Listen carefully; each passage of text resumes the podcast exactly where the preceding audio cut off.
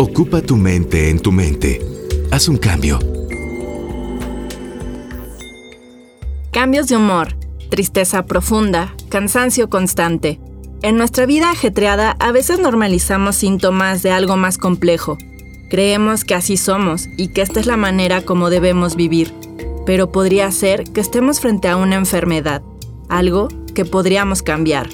La psicóloga Daniela Muñoz nos da un panorama general. La tristeza es una emoción natural que tenemos los seres humanos ante una decepción, una pérdida o una noticia que causa malestar. Es diferente la tristeza de la depresión porque la depresión es un trastorno mental consecuencia de un estado prolongado de tristeza en el que se ve afectado el cuerpo por nuestros pensamientos, que por lo general oscilan en una autoimagen y una, un autoconcepto deplorables. ¿Esto qué quiere decir?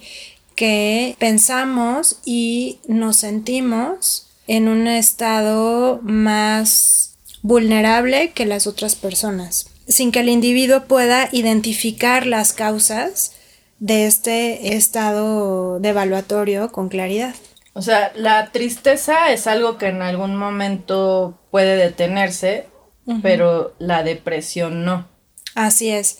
La tristeza es pasajera, es consecuencia de una situación en específico, pero la persona se repone en unas horas o pueden ser unos días, incluso puede ser una semana o, máximo dos semanas de tristeza.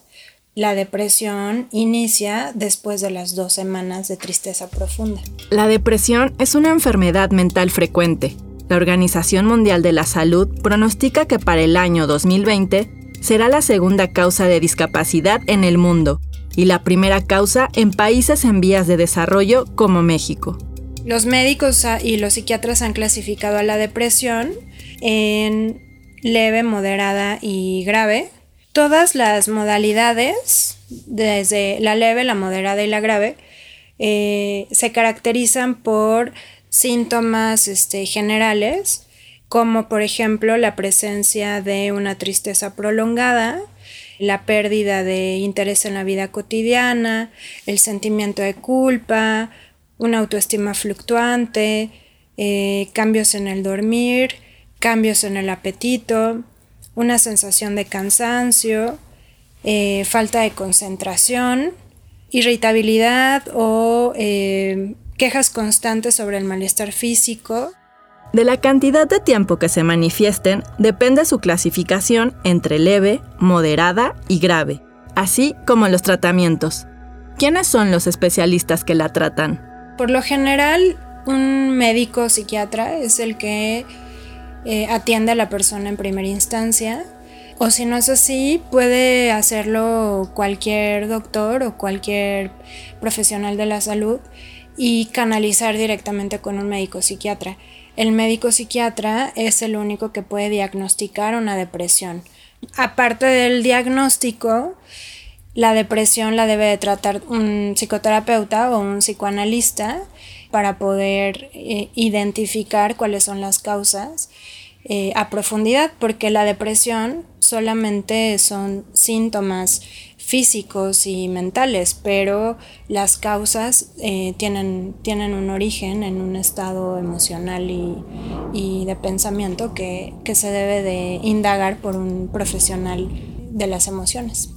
La depresión debe asumirse como cualquier enfermedad, que si no es atendida seguirá incrementando hasta volverse en algo mucho más grave sin embargo, puede detenerse. Pero entonces hay, hay una solución y cuáles son los tratamientos. Sí hay una solución.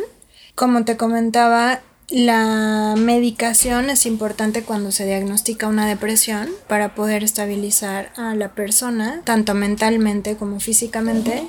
Y por lo general, lo que la mayoría de las personas temen es eh, volverse adictos a una medicación. Pero esto solamente sucede si la persona no acude con un especialista y no está en supervisión durante un año. La supervisión justo es para que la persona no prolongue su tratamiento y se pueda empezar a desintoxicar el cuerpo después de un año de haber consumido estas sustancias.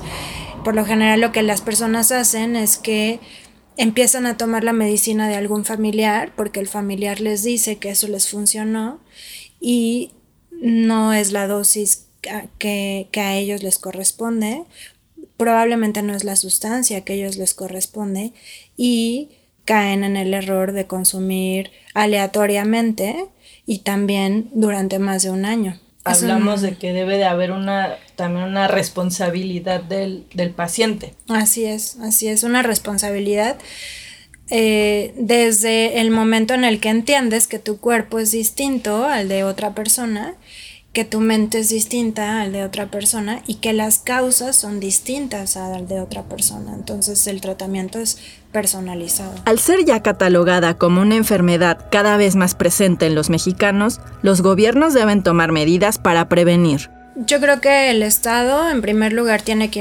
invertir en la prevención, en la prevención de la salud mental y del bienestar del individuo. Desafortunadamente no, no, ha sido considerado durante muchos años.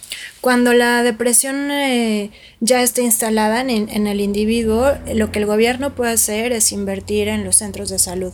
También es responsabilidad de las instituciones y de los individuos trazar planes para prevenir ¿Cómo podemos generar esta cultura? Educando a los individuos desde jóvenes, desde pequeños, desde la infancia, sobre su salud mental y física. Eh, esto lo podemos hacer con ciertas materias o talleres en la escuela. También mejorando el ambiente en las colonias, por ejemplo, teniendo la posibilidad de hacer ejercicio y de tener actividades recreativas que nos provengan felicidad y satisfacción en nuestras colonias y en nuestras comunidades como parques, bibliotecas, lugares en donde podamos incluso investigar, pero también entretenernos de una forma sana. Últimamente los parques se han mejorado bastante en ciertas delegaciones, pero pues no fue así durante mucho tiempo, entonces las consecuencias se han estado viendo, ¿no? De no, de no haber hecho estas inversiones. En la escuela se nos enseña sobre naturaleza, historia, anatomía, pero también es importante tener clases sobre psicología para que los niños y jóvenes tengan claro que hablar de las emociones es básico, ya que la depresión puede iniciar desde la adolescencia. ¿Y qué hay de los adultos económicamente activos que pudieran presentar esta enfermedad? Últimamente se han estado proponiendo en el Senado ciertos cambios en nuestras leyes laborales para que las personas puedan tomarse días de incapacidad porque se sienten tristes o porque se sienten cansados. Por lo general, lo que sucedía es que si tú te sentías triste, cansado o te sentías confundido o habías tenido alguna pérdida, no podías acudir al Seguro Social a pedir una incapacidad porque pues no era considerada una suficiente razón como para que dejaras de trabajar. Pero pues precisamente como la OMS está pues indicando, eh, la depresión está en crecimiento y es una de las causas de incapacidad laboral, solo que eh, no se registra como la causa, ¿no? O sea, lo que, lo que se percibe es que la persona se enferma del estómago o tiene dolores de cabeza o este, empieza a desarrollar síntomas o enfermedades ya crónicas como consecuencia de una depresión que no se ha tratado. Ningún sentimiento debe ser hecho a un lado, sobre todo si es una tristeza prolongada. Actualmente, con el tratamiento adecuado es posible superar la depresión y vivir con plenitud. Agradecemos toda la información a la psicoterapeuta Daniela Muñoz. Si deseas contactarla, encuéntrala en redes sociales como psicóloga Daniela Muñoz.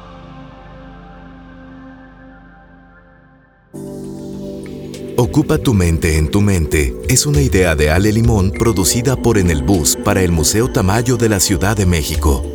Ale Limón es la encargada del guion, la entrevista y la locución.